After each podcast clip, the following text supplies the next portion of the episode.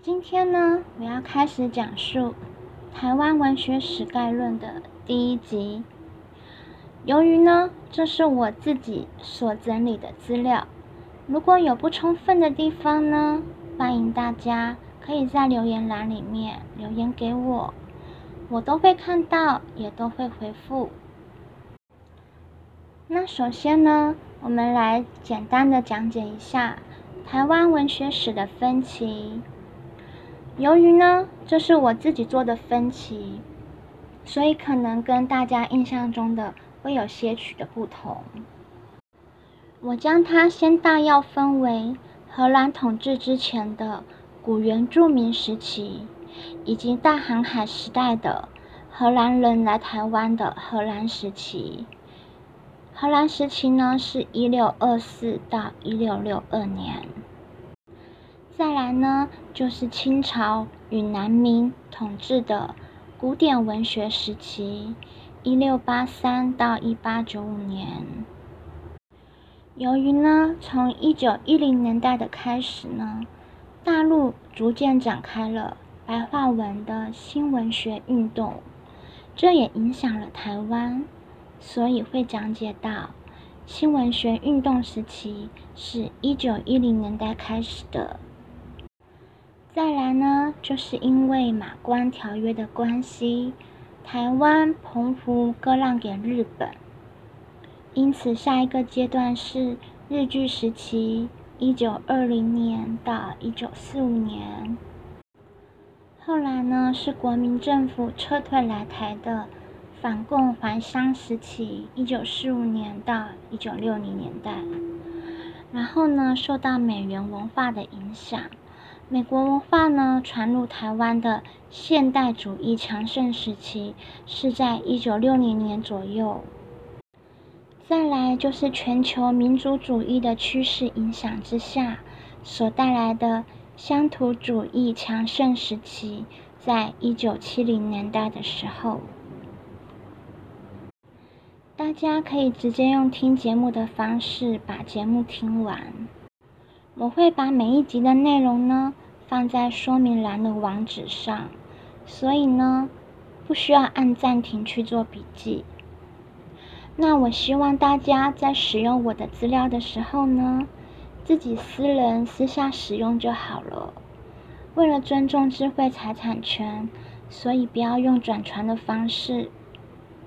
如果你觉得不错的话，就请你的朋友一起来看。千万不要拿去做私下的盈利。我是徐伟珍老师，现在我们进入正文讲述的部分。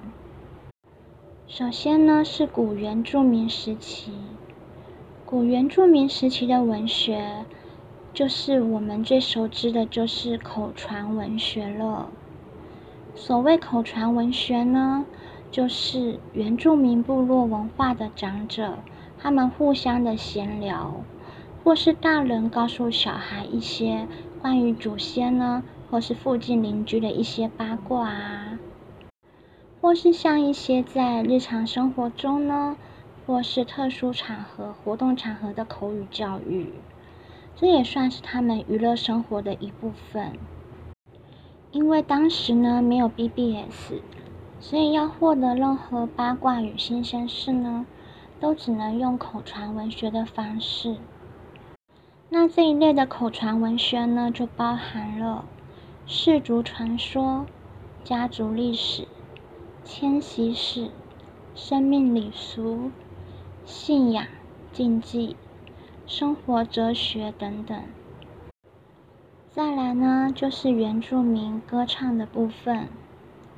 日本民族音乐学的。考黑泽龙朝呢，曾将原住民的音乐分为祭典歌、诅咒歌、劳动歌、相思歌、饮酒歌、饮点歌、叙事歌等七类。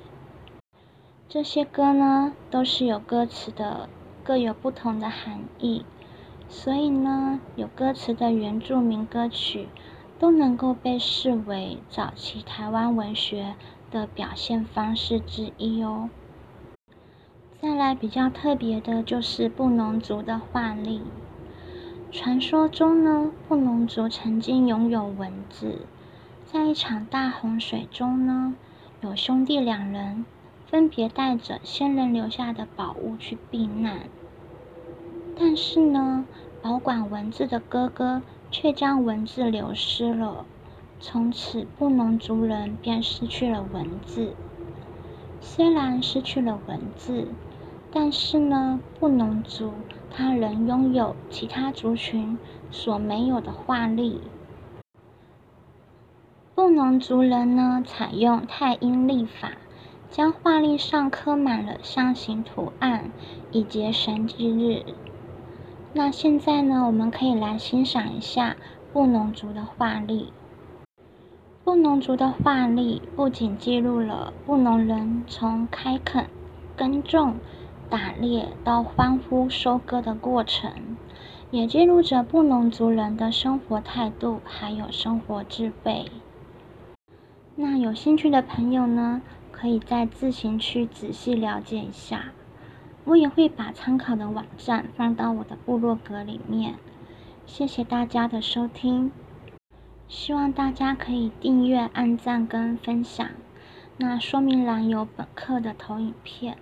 因为未来有可能会出书，所以影片中的所有资料呢，请大家自己私人使用就好了，千万千万不要拿去盈利哦。好，那就这样子喽，嗯，谢谢你的收听，拜拜，祝你有个美好的一天哦。